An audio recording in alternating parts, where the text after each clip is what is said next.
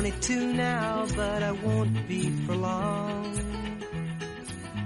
Time hurries on, and the leaves Buenos días a todos y a todas, de nuevo con vosotros y os damos la bienvenida a un nuevo programa.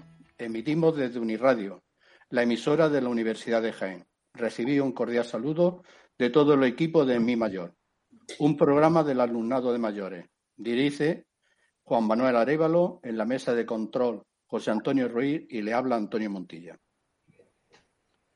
Por tierra, aire y agua, los agentes contaminantes producidos por el ser humano perjudican a los diferentes entornos naturales.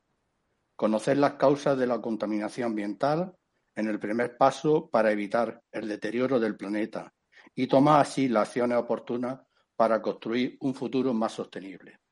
Hoy nos acompañan los siguientes tertulianos. Francisco Martínez Aceituno, vocal de la Asociación AMAR y alumno del programa de mayores. Buenos días, Paco. Buenos días. Carmen Palacios Cabanilla, vocal de la asociación igualmente y alumna, y alumna del programa de mayores. Buenos días, Carmen. Buenos días, buenos días a todos.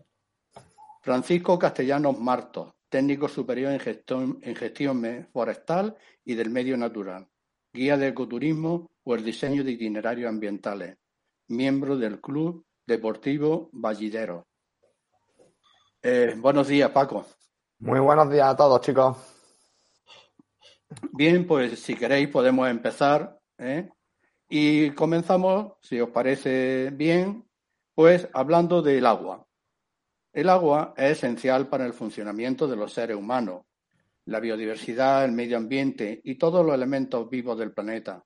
Conocer la importancia del agua en nuestra vida es conocer los beneficios que nos brinda y ayuda a valorar y proteger este recurso natural. Bien, pues si no te importa, Paco, castellano, eh, ¿por qué no hablamos de la importancia del agua ahora mismo? Perfecto, pues sí, vamos, creo que es lo mejor que empecemos así introduciendo un poquito. Eh, bueno, creo que todos conocemos lo que es el agua, cuál es la importancia del agua, es decir, todos necesitamos el agua, obviamente es el líquido elemento, eh, riega cientos de kilómetros con ríos, eh, crea el mayor espacio natural que son los mares y océanos, cubriendo hasta más del 70% de, del agua. Es decir, que no podemos concebir la vida en esta tierra, ni la vida tal y como la conocemos, eh, sin que vaya ligada al agua.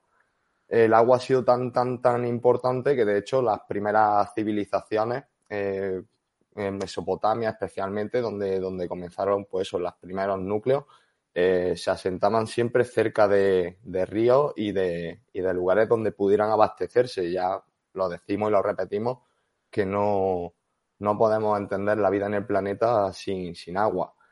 Mm, ese agua no solamente es vital para nosotros, sino para otros cientos y miles de, seres vivos, de plantas, de árboles, de animales. Y vamos, es básico, es necesario y por supuesto importantísimo. Eh, no me quiero extender mucho más, pero mm, obviamente en nuestra provincia tenemos la inmensísima suerte de tener eh, algunos de los calares más grandes de, de, toda España y de la península. Y eso hace que tengamos la suerte de tener el nacimiento de dos grandes ríos, como son el Segura y el Guadalquivir, dos de las principales cuencas que tenemos en el país. Y por supuesto, cientos y miles de, de pequeños arroyos que, que al fin y al cabo en la mayoría de los casos van a terminar una de estas dos cuencas. Bueno, eh, Carmen o Paco, ¿queréis ampliar un poquito más de sí. lo que dice nuestro sí, sí. compañero y amigo? Eh, ¿Empiezo yo? Sí, sí. Venga.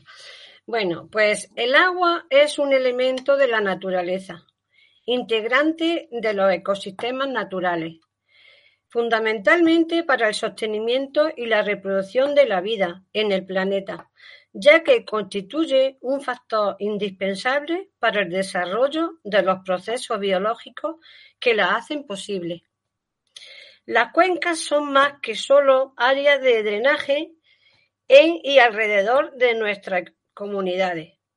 Son necesarias para apoyar el hábitat de plantas, y animales y que proporcionan agua potable para las personas y la vida silvestre. También ofrecen la oportunidad para la creación y el disfrute de la naturaleza. Muy bien, Carmen. Eh, Paco, el micrófono. Paco, el micrófono.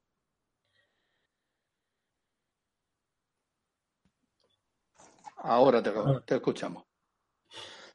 El agua es un elemento que es tan indispensable que está en nuestras propias células. Y nada, ninguna actividad humana es posible sin este líquido elemento. Como ha dicho Paco, es el 70% aproximadamente de la superficie del planeta que está inundada de agua, que tendría que llamarse planeta agua, pero en fin, dedito en tierra.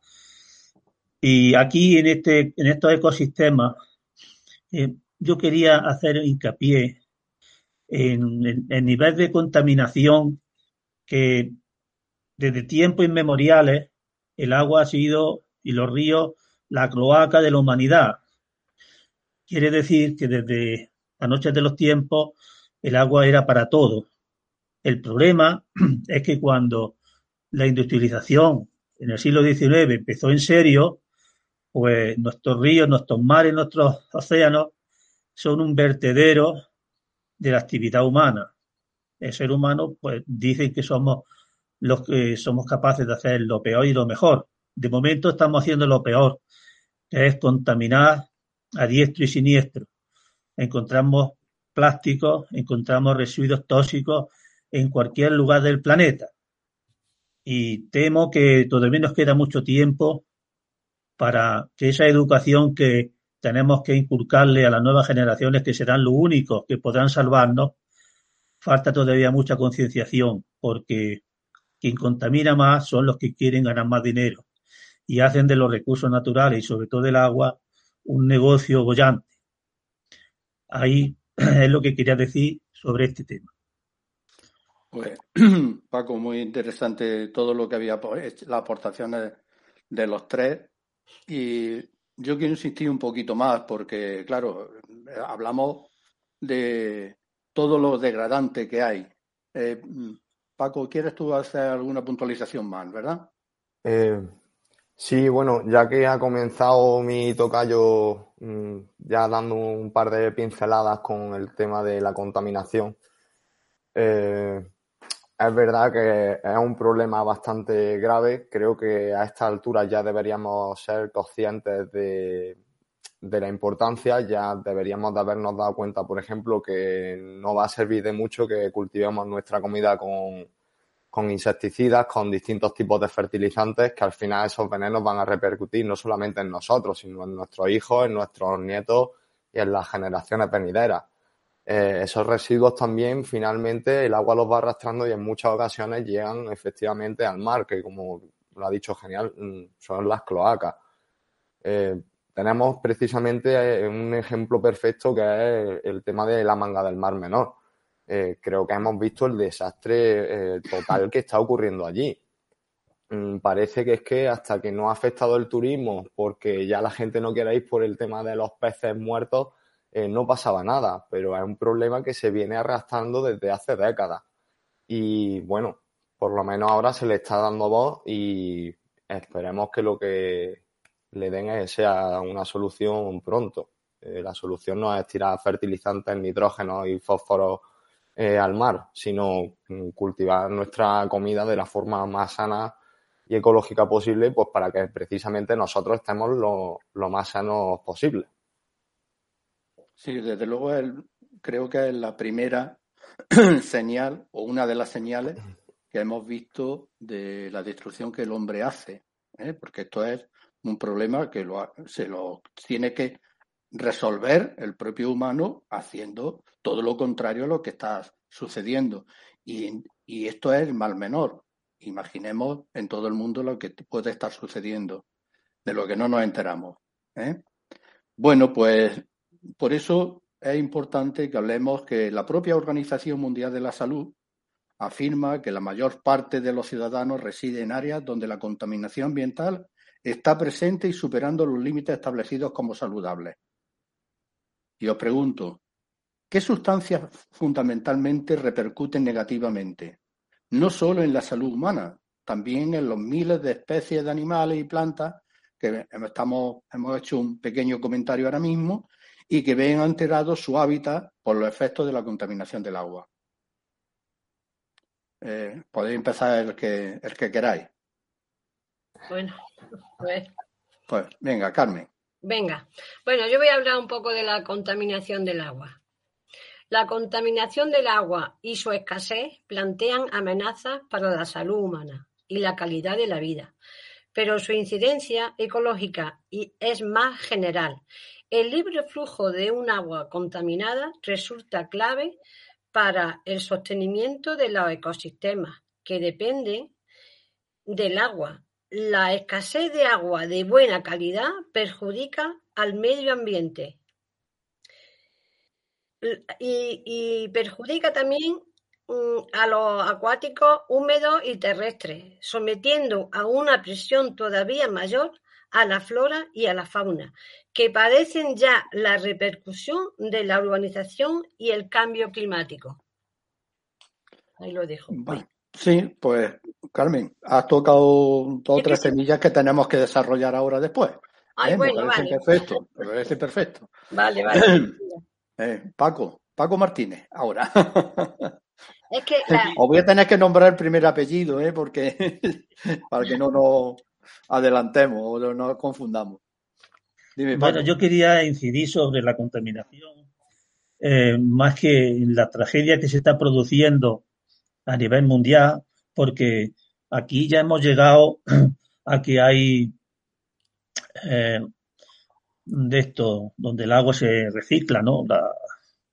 que las grandes ciudades están dotadas ya de, mecanismos para limpiar el agua, pero hay que ponerse en los países donde se, se, va vertiendo directamente en el río o en el mar todas las cloacas de una gran ciudad de un millón de habitantes o de dos.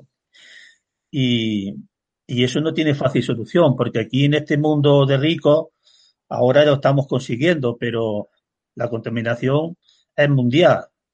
Vemos esos montones de, de botellas, de basura, que impresiona. Y, vuelvo a decir lo que dije anteriormente. Mientras eso no sea un negocio y no estemos concienciados, es difícil que, pueda mejorar. No obstante, yo siempre tengo fe en el ser humano, porque si la perdemos estamos aviados.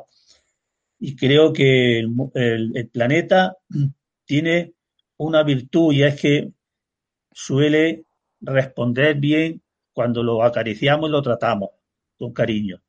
Y yo he visto lugares contaminados, irrecuperables, y hoy dicen que pasan por allí los, los salmones a desovar río arriba. Y esa es la esperanza que debemos de tener, que el hombre, siendo capaz de lo peor, también es capaz de lo mejor cuando se lo propone.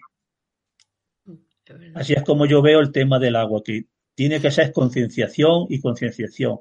Y nosotros ya seguramente nos costará trabajo eh, esa educación profunda, pero seguramente las nuevas generaciones pongan coto a eso, porque desde luego si seguimos como estamos, va a ser tarde. Todo el mundo sabe el cuento de, de Manolito y el lobo. ¿eh?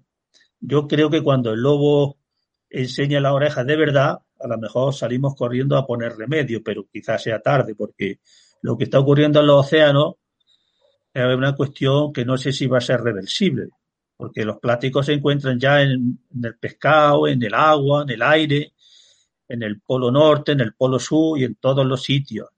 No hay un lugar en el mundo que no hayamos puesto en nuestras zarpas y hayamos vertido alguna porquería, algún residuo tóxico, en fin, todas esas cosas que los humanos hacemos sin cálculos ninguno. Bueno. Sí.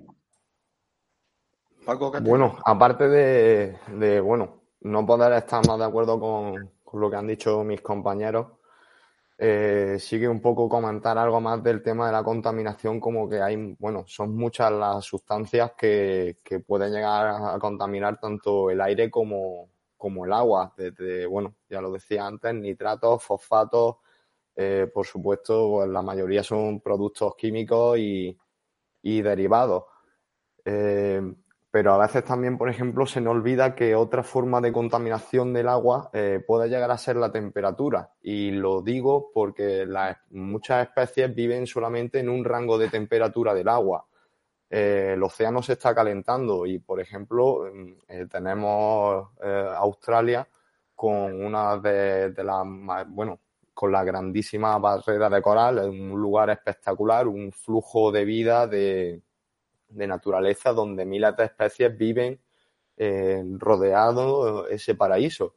Eh, un paraíso que se está perdiendo precisamente por el calentamiento del agua, por simplemente haber subido, eh, no llega ni al grado y medio de temperatura. Desaparecen los corales porque no pueden estar tan cerca de la superficie y asociada a esa desaparición de los corales viene la pérdida de muchísimas más especies que, pierden donde se refugian, donde crían y donde comen.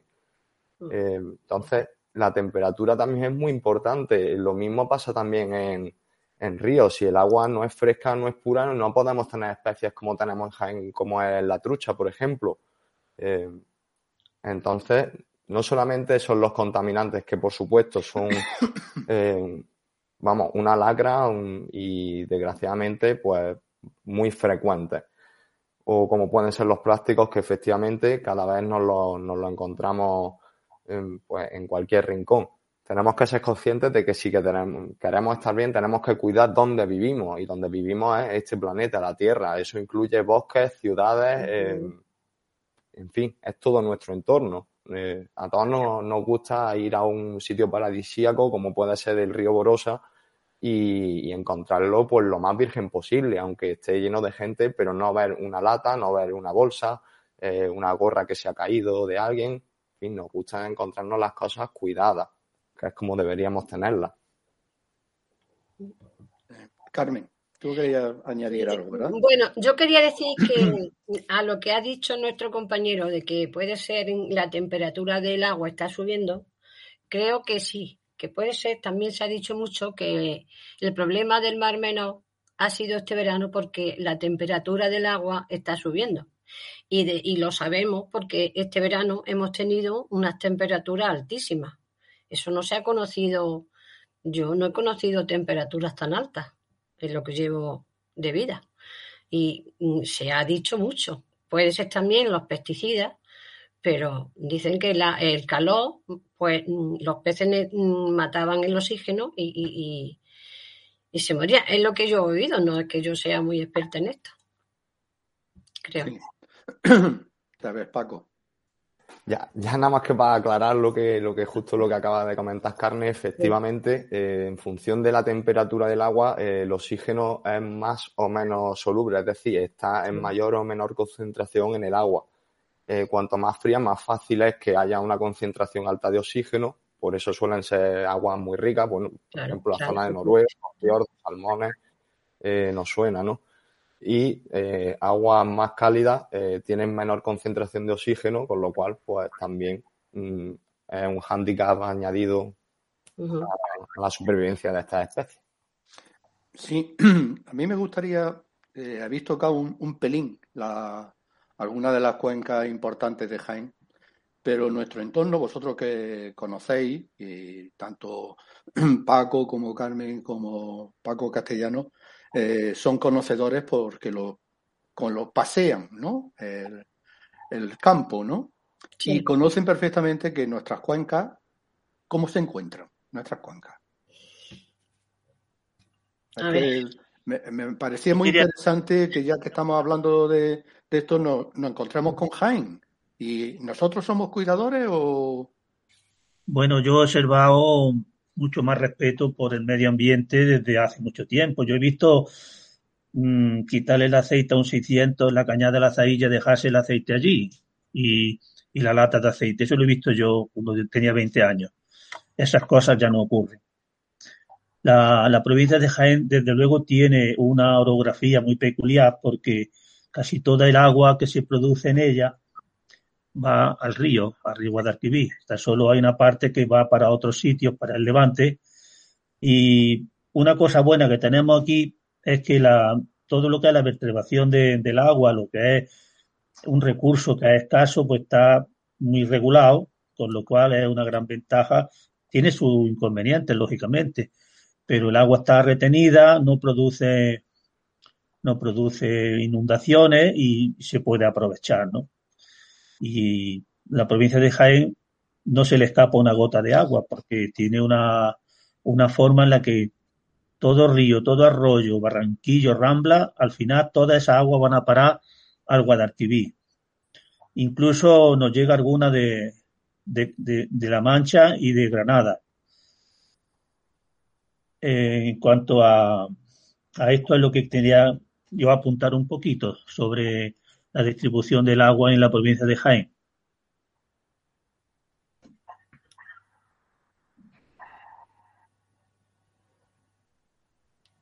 No se oye, no se oye. Sí, perdón.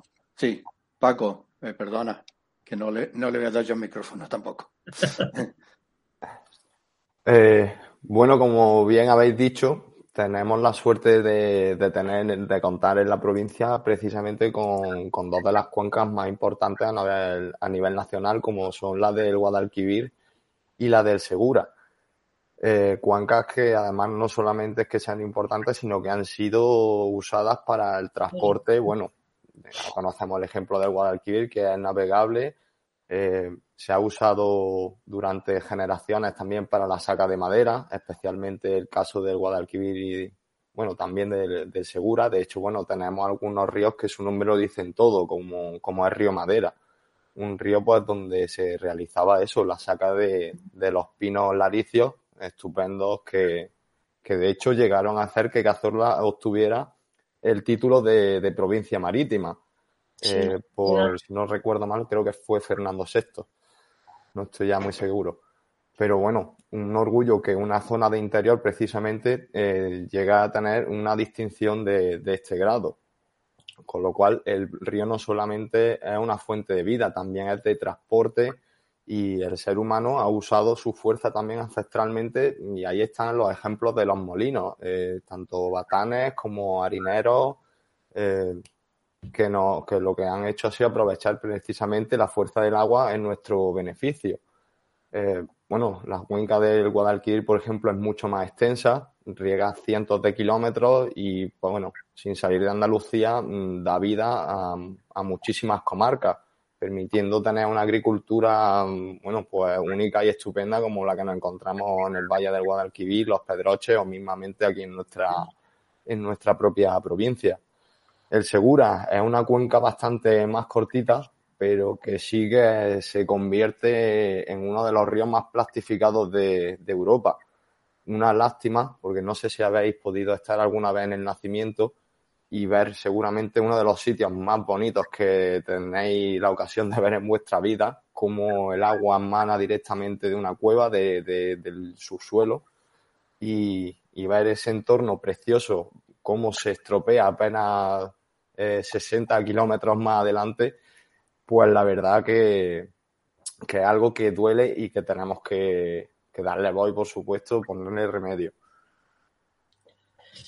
Bueno, yo quería rematar que mm, para decir también que yo creo que ya mm, todas las personas estamos muy concienciados de que hay que mirar por el agua, que no se pueden echar residuos y que yo en mi pueblo eh, es un pueblo que tiene mucha agua. Y estamos viendo cómo ya eh, el pueblo mm, va cortando, a lo mejor en verano, nos corta algunas horas de agua. Y vemos que la que la, estas están pues mucho más, más bajas. En las cuencas están más bajas de agua.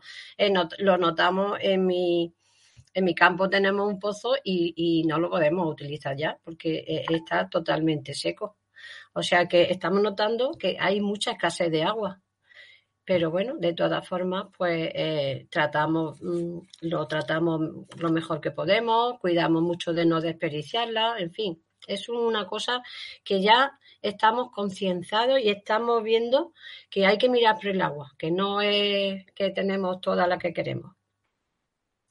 Sí. Paco, ¿tú querías añadir algo? Bueno, ya termino y no os doy mucho más la brasa, que sí me gustaría saber cuál es el pueblo es interesantísimo todo lo que estabais hablando, ¿eh? Sí. Bueno, mm. Sí, dime, dime, Paco. ¿Cuál es el pueblo de, Carmen? A ver si me resuelve la, duda. La Guardia. Ah, La Guardia, vale. Ah, Estupendo. Es que es verdad que tenemos muchos pueblos ah, riquísimos en agua, como es La Guardia, o Arboniel también que lo tiene cerquita, que es que el mismo nombre lo dice todo, o Baños de la Encina. En fin, que la verdad que es que en cuanto a agua, la verdad que no nos faltan ni ríos ni, ni pantanos. Y comentando un poquillo también lo que tú dices, mm, somos muchos los que cada vez pensamos que las próximas guerras no van a ser por el petróleo, sino van a ser por el control del agua. ¿eh? Exacto. Porque sin petróleo se puede vivir, pero sin agua no. Imposible. Mm. Efectivamente. Bueno, pues continuamos, continuamos porque hay otro aspecto del agua que resulta muy interesante. Eh, nosotros oímos en la calle hablar en, múltiples foros que se hace referencia al uso del agua considerándola como cuestión tradicional, como es el abastecimiento a núcleos de población, el regadío, la generación de energía, el uso industrial que hacemos de ella, olvidando algo tan importante que es el disfrute del agua. El disfrute del agua como ocio. ¿Podemos hablar del agua como un recurso vital, turístico y deportivo? ¿Qué os parece? Claro que sí. ¿Eh? Paco. Paco Martínez. Bueno, yo, yo quería añadir a esto que el agua sirve para todo, está en nuestras células y disfrutamos mucho bañándonos en ella y haciendo deporte y yendo al mar. Y, y como el agua es lo más importante que existe, pues los humanos nos encontramos muy a gusto en ella. De todos los usos que, se puede hacer del agua de buenas maneras, ¿no? Porque el agua se puede hacer usos buenos y usos malos. Y en el deporte, pues son usos buenos, ¿no? Usos de ocio, de diversión, placentero, ¿eh? Eso es un recurso, pues, estupendo. No sé qué decir más sobre esto porque ahí engloba muchas actividades deportivas que el ser humano eh, goza en el agua.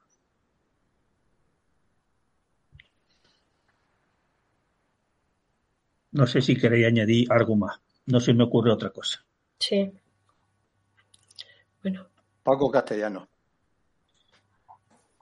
Pues bueno, eh, mi tocayo la verdad que lo ha expresado estupendamente. El agua ha sido tan importante que de hecho es que hemos creado deportes basados en, el agua, no solamente la natación. Eh, bueno, en Jaén quizá el más representativo que podamos hacer dentro de lo que es un ámbito de montaña y de naturaleza sea el barranquismo. Tenemos algunos de los, de los descensos de barrancos más, bueno, más increíbles de, Andalucía, con algunos ríos y con algunos arroyos espectaculares. Tenemos también pantanos para, para hacer del sur o para hacer kayak. Eh, si no lo habéis hecho, eh, es impresionante la experiencia de estas, por ejemplo, en mitad del pantano del Tranco, eh, con una naturaleza pues prácticamente virgen y disfrutando de esas vistas y, de uno de los pantanos más grandes de, de Andalucía y de España. Eh, hay muchísimos deportes, como os digo, podemos hacer buceo, pesca. El agua al fin y al cabo es vida y no sabemos estar sin ella. Por eso han surgido todos estos deportes y bueno, siguen surgiendo nuevas, nuevas formas de disfrutar el agua. Carmen. Bueno, mira, yo voy a, a leer mi cosilla que tengo aquí apuntada. Mm. El agua es un recurso natural fundamental para todas las actividades humanas. También es considerado un recurso natural en escaso eh, y de lo más crítico para la industria turística. De hecho, el desarrollo turístico está supeditado, entre otros factores, a los usos del agua, la escasez hídrica, la calidad en el abastecimiento de agua potable y al medio ambiente local. Según un informe de Naciones Unidas, los turistas en España consumen más de 440 litros de agua por habitante y día, más del doble de lo que consume el ciudadano medio español. ¿Qué os parece? Pues muy interesante el dato. ¿eh? es para tener, para tener en cuenta. Esto, pues sí, la verdad que sí. Esto es interesante. Sí, hay falta de concienciación, sí. Sí.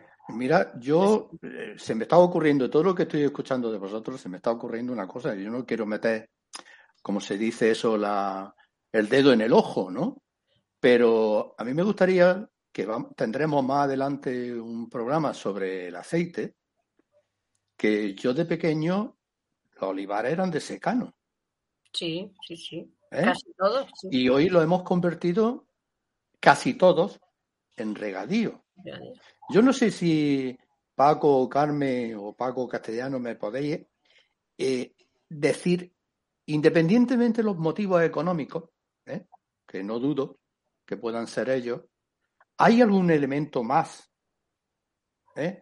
que se a la persona media de conocimientos como nosotros y de ese mundo no está en el mundo agrícola, se nos pueda escapar ¿Por qué está ocurriendo esto? Bueno, yo quisiera decir algo, puesto que creo que conozco un poquillo el tema. Es verdad que el olivar es de secano, eso es cierto. No es que yo quiera justificar el regadío porque hay poca agua, porque poca agua no es, es una característica de Andalucía, ¿no?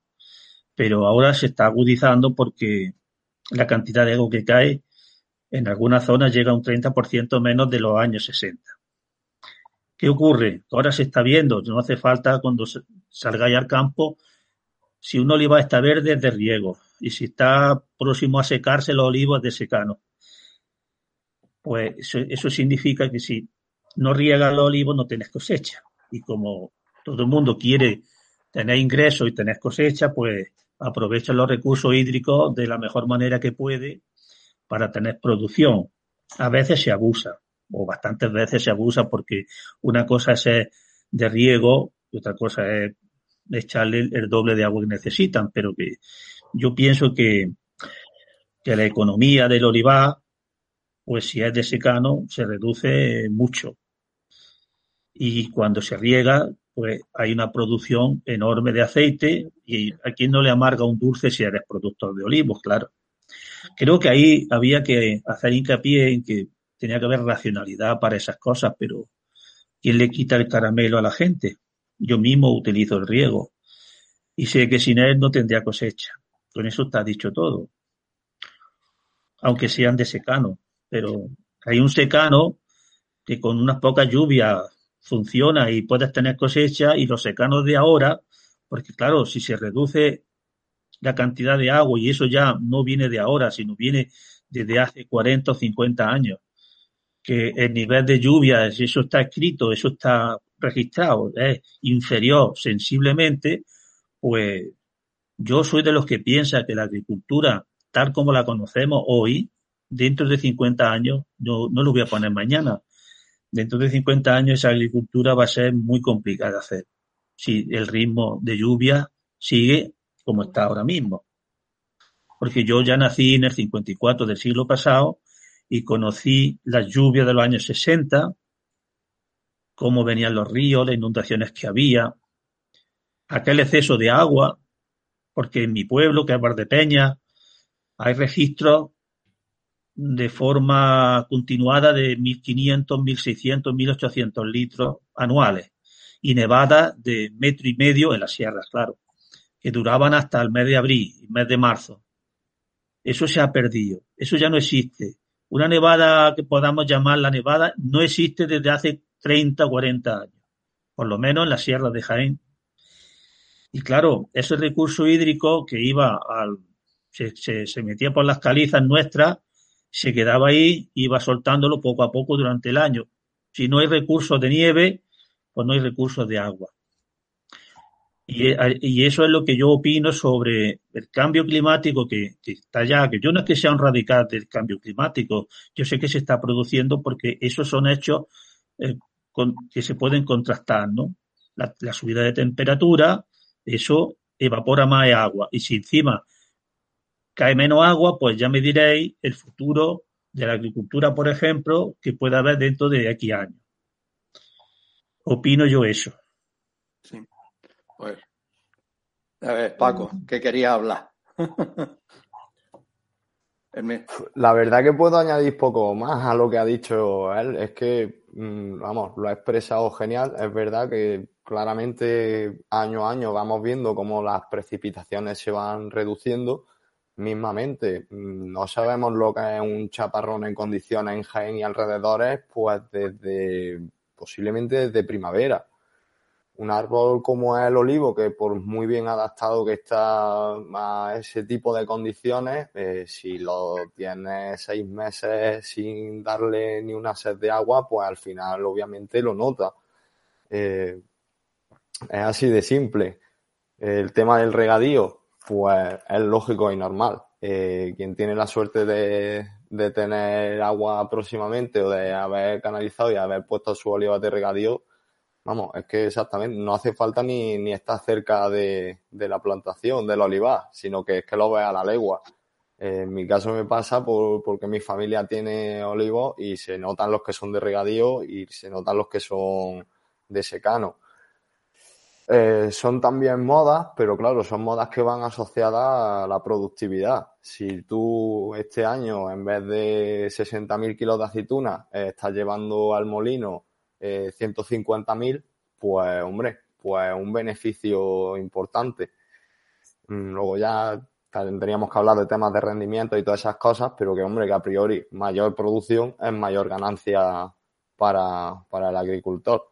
Y desde luego, eh, si seguimos sacando agua del subsuelo, que también tenemos muchísima en el subsuelo y que tendríamos que hacer más investigaciones, eh, porque realmente es muy importante, y también sirve pues para, para disipar el calor atmosférico, eh, ver qué cantidades tenemos, dónde y cómo estarían repartidas y si podríamos llegar a hacer uso de ellas y de qué manera.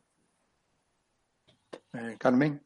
Yo estoy de acuerdo con todo lo que ha dicho Paco, porque, y también lo que habéis dicho los dos, vamos, que, pero mm, yo eso lo he vivido. Yo he vivido de conocer la campiña de Jaén totalmente de sembrar eh, los cereales, los trigos, la cebada.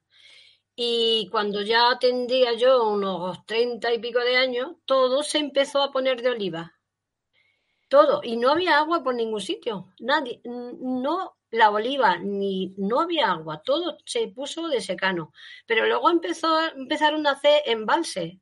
Los embalses que aprovechaban también el agua de lluvia y a lo mejor llegaban al río, lo, llenaban y entonces empezó a regar todas las olivas de la campiña y de lo más alto de los cerros.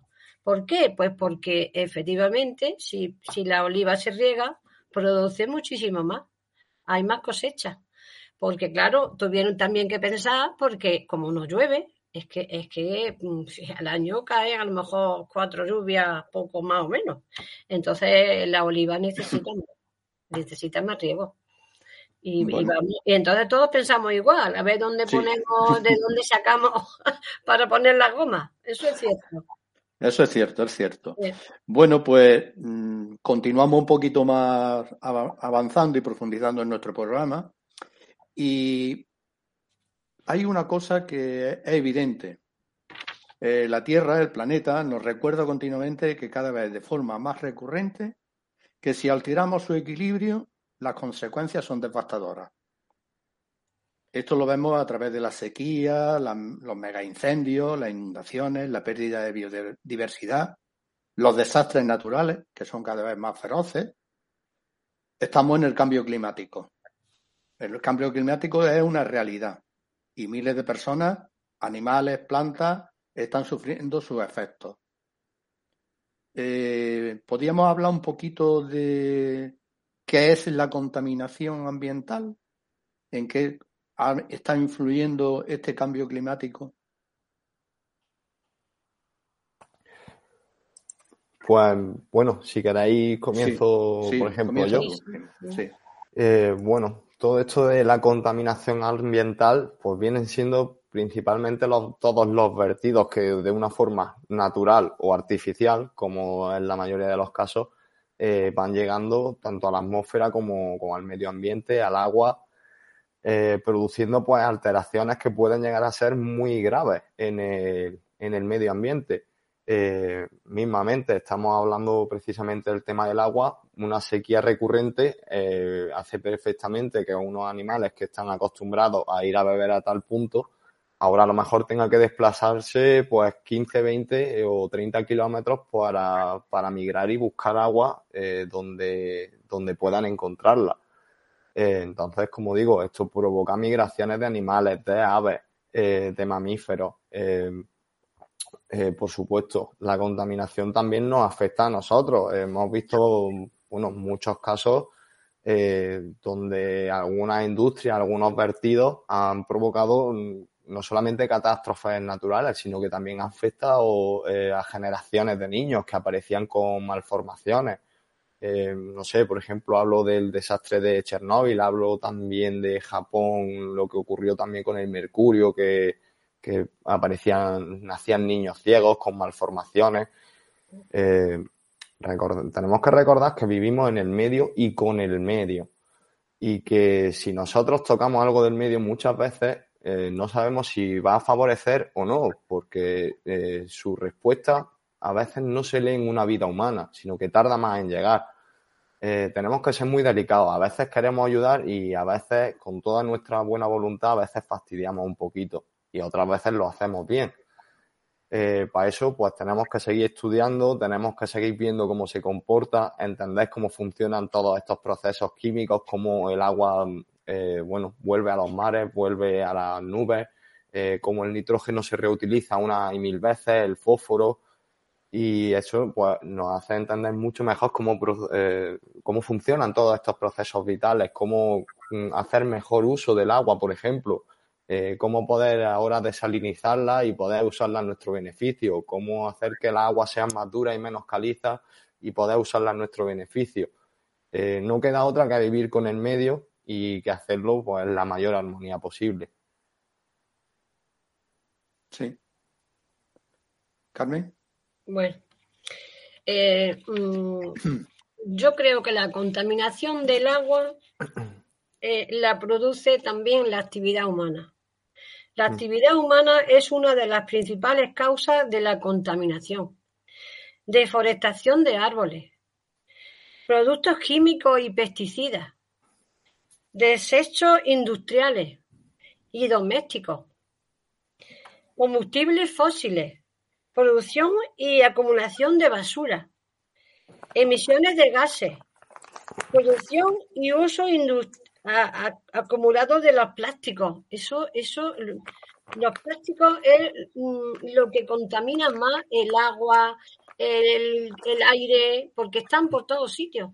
Ahora ya vemos cómo recogen de los campos y cómo recogen del mar mm, bolsa y, pero todo eso contamina. Eso es lo que yo tengo. Paco, Martínez. Bueno, yo quería volver al tema de los desastres naturales. El hombre es que vivimos a corto plazo y tenemos una memoria muy pequeña. Entonces construimos las casas en los bordes de los ríos porque resulta muy bonito, pasa por allí el río y vamos comiéndole al río su parte y luego cuando se produce un desastre por todas estas ah, cuestiones que estamos comentando, pues nos asombramos de que se nos lleven nuestras casas y arrase con todo. Eh, siempre vamos buscando el beneficio por encima de todo y la, y la memoria, como ya he dicho, es tan corta y dejamos los asuntos que tenemos que solventar ahora, los dejamos para las generaciones que vengan. Y si no ponemos coto todos estos desmanes, que se puede llamar así, desmanes, pues las generaciones que vengan lo van a tener complicado de, vivir porque no se puede dejar las cosas para otra generación. Estamos al límite. Yo no quiero ser catastrofista, pero si no se pone remedio, creo que vamos a tener serios problemas, sobre todo nuestros hijos, nuestros nietos. Vamos a tener serios problemas. Y claro, tenemos que ser conscientes que para solucionar el problema ambiental que tenemos, creo que tenemos que renunciar a cosas y hay que preguntarse si somos capaces de renunciar a ellas. ¿Vamos a renunciar a coger nuestro coche y hacernos mil kilómetros para tomarnos una ostra en Galicia? ¿O coger un avión y transponer a, a donde haga falta? 15.000 kilómetros, 7.000, donde sea, Nueva York, a comprarnos unos vaqueros. Ese tipo de renuncias van a tener que ser sí o sí. Pero ¿cuándo vamos a empezar a tenerlas? Porque si no las tenemos pronto, si no empezamos a adaptarnos a la nueva situación, pues creo que el problema no va a mejorar. De hecho, todas las, las reuniones que tienen de medio ambiente, que si París, que si Londres, que si el otro sitio, no sirven absolutamente de nada. O sea que yo le compro los derechos de emisión de gases a Gana que no contamina tanto y yo puedo seguir contaminando. Eso es hipocresía, eso es una estupidez y un retraso en, en, el, en el, la solución del problema. Eso es lo que yo quería decir. Paco.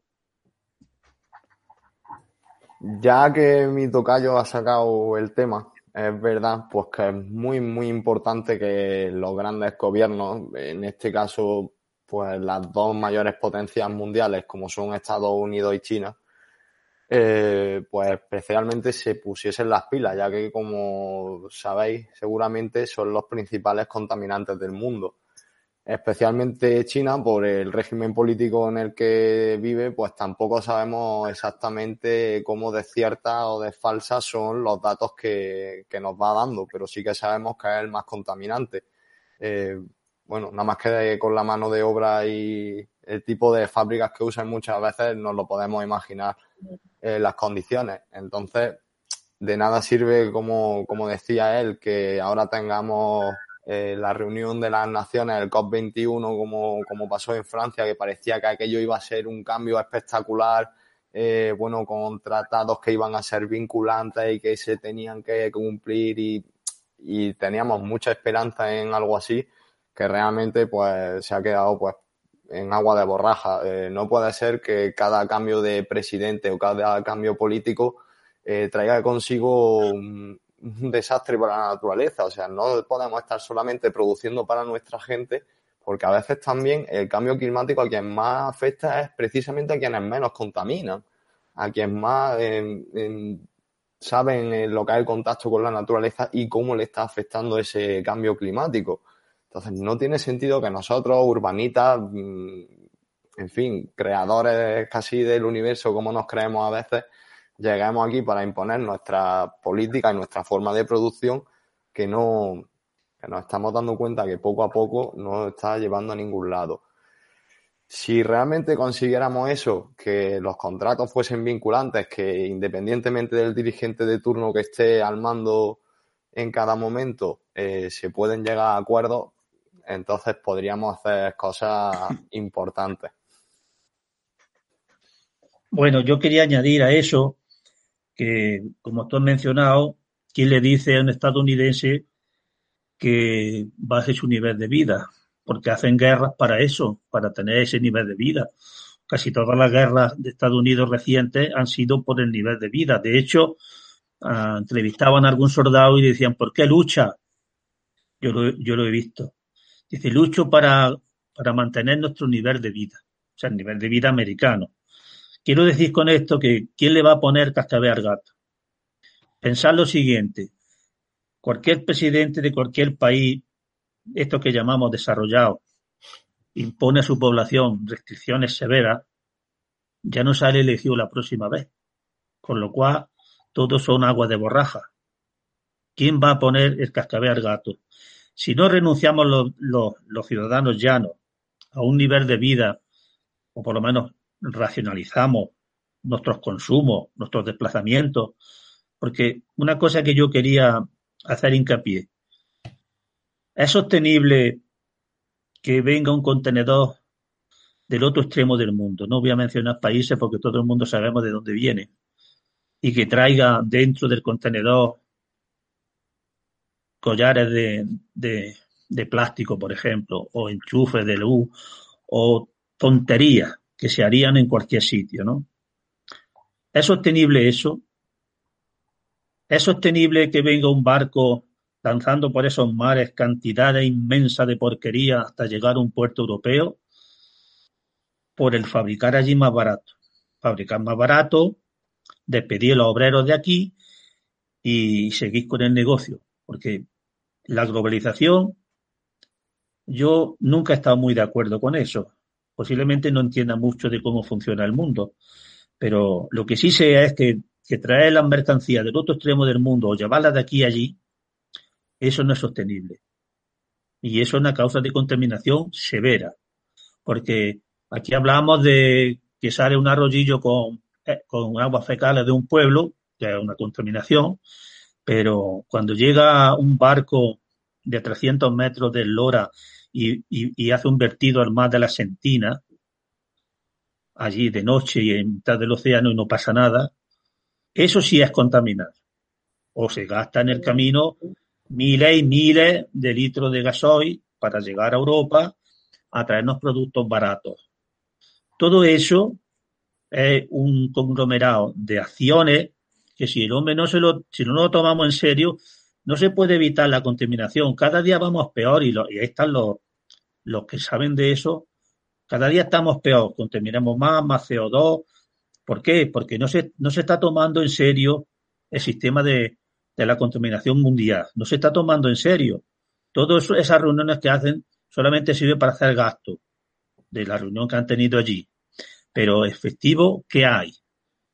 Si, si alguno de vosotros conocéis, posiblemente el ozono se haya mejorado un poco, algo de concienciación, pero la concienciación está en nosotros, en el pueblo llano. Pero los políticos no son capaces de tomar medidas severas porque no salen elegidos a las próximas. Hago hincapié en esto porque si no se coge el toro por los cuernos, seguiremos a peor. Esa es la idea que yo tengo sobre esto. Sí, lleva razón. Paco, totalmente de acuerdo contigo, vamos, y, aplaudimos la... Yo también, tu, totalmente. Tu, planteamiento, que es un planteamiento perfecto de cómo deberíamos de cambiar. La verdad es que lo habéis explicado, lo estáis explicando perfectamente. Yo creo que nuestros oyentes eh, van a tener un reflejo muy importante en las consecuencias.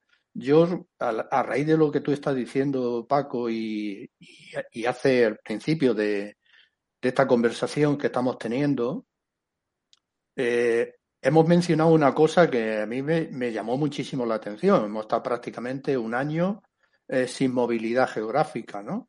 El, periodo verano del verano del, del 20, que nos pudimos mover un poco dentro de nuestra, de nuestra Andalucía, pero lo cierto es que cuando, tanto en junio como luego en enero, veíamos que respirábamos mejor. Yo que tengo asma, eh, lo he visto. Hemos visto animales donde jamás pensábamos que íbamos a ver animales. ¿eh? Entonces, la naturaleza que es tan sabia, ¿por qué no somos capaces, eh, yo lo pregunto, ¿Por qué no somos capaces de, dejar a la naturaleza que haga y se desarrolle y, dejemos, como bien dice Paco, de tanta contaminación y de tanto daño que le estamos haciendo? Porque no solamente le hacemos el, daño cuando contaminamos agua, es que a continuación eso mismo está contaminando el suelo, está contaminando el aire. ¿eh? Entonces, ¿cómo pensáis vosotros qué actuaciones podemos hacer?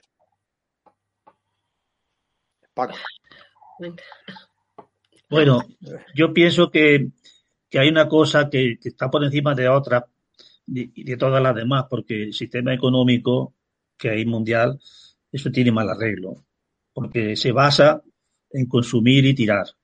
¿Quién arregla eso? El ocio, claro que está muy bien. ¿Por qué? Porque da vida, da trabajo a mucha gente. Todo eso tiene un precio elevado. ¿eh? Ahora estamos viendo estos días como nos hemos lanzado a, la costa y a otros sitios como, como fieras, ¿no? Parece que, no hemos salido nunca de nuestra casa. Yo me quedo eh, impresionado, ¿no? De, cómo la gente hace cola en un restaurante a ver si le toca una mesa libre a lo largo de las 4 de la tarde o a las 5, que eso le ha pasado a gente que yo conozco. Incluso a mí me pasó hace poco en un pueblo de la provincia que fui a una fiesta y no pude cenar. No pude cenar porque no había mesas para cenar. Estaban reservados desde hacía tres días. eso no podemos solucionarlo porque el sistema económico se basa en el consumo. Y el consumo ya sabe lo que requiere. Fabricar más. Una empresa que no aumenta, que no aumenta su producción y sus ventas de un año hacia otro, despiden a, la gerencia, a los vendedores y a quien sea, porque eso me ha pasado a mí donde he trabajado. Todos los años había que vender más y, por supuesto, eso implica que la gente tenía que consumir más. Y así llevamos desde que yo tengo memoria. Más consumo, más venta, eso requiere más fabricación de productos y más despilfarro y más porquería al planeta, porque en el medio que no estamos comunicando esta mañana, todos los aparatos electrónicos, que son miles y miles de toneladas, van a parar a vertederos de, países africanos que allí con un martillo y eso le van sacando el cobre y algunos materiales y lo apartamos, la basura la apartamos allí, pero la basura existe porque existe un consumo desaforado.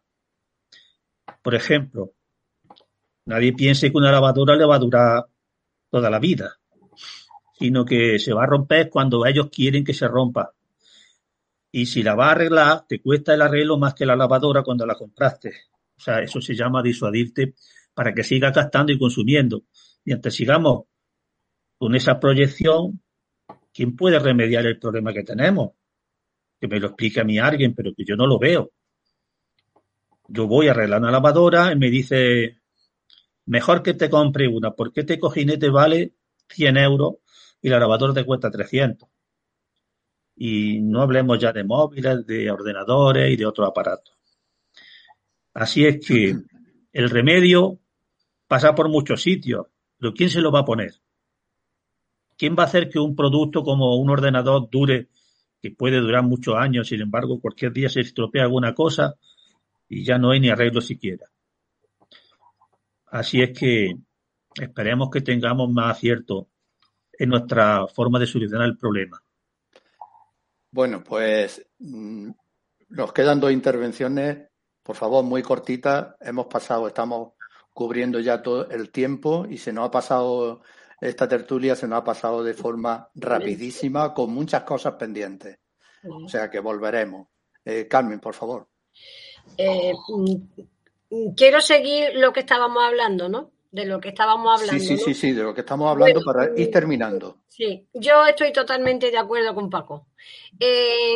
cuando empezamos, eh, que no, no, no podíamos salir al campo, estuvimos así meses.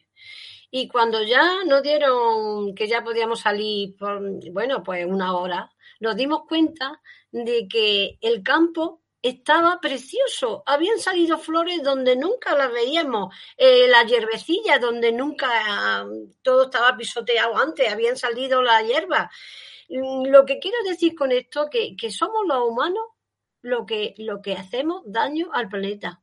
Porque mira, eso que ha dicho Paco, de, de los barcos estos que vienen llenos, que todos sabemos de dónde vienen, pues efectivamente, que pueden traer ahí contaminación.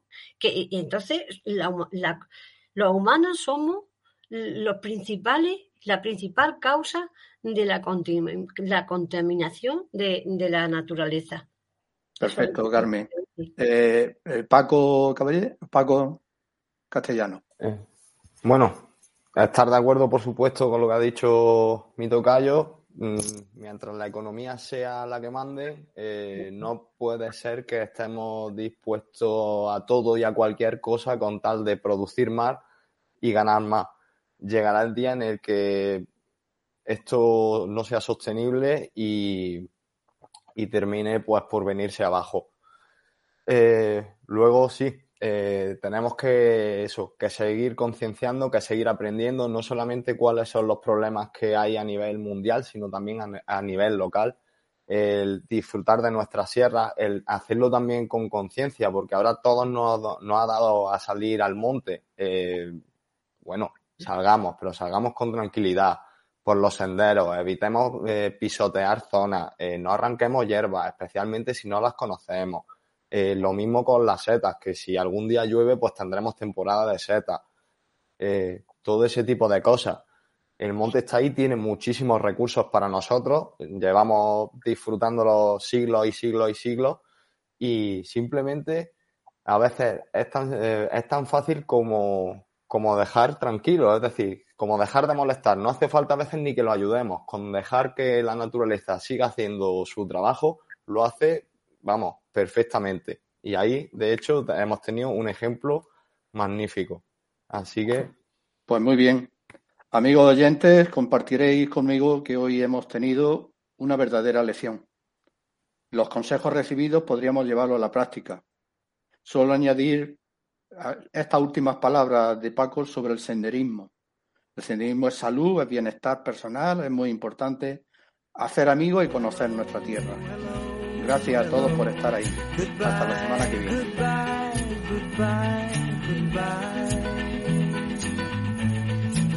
That's all there is, and the leaves that are green turn to brown.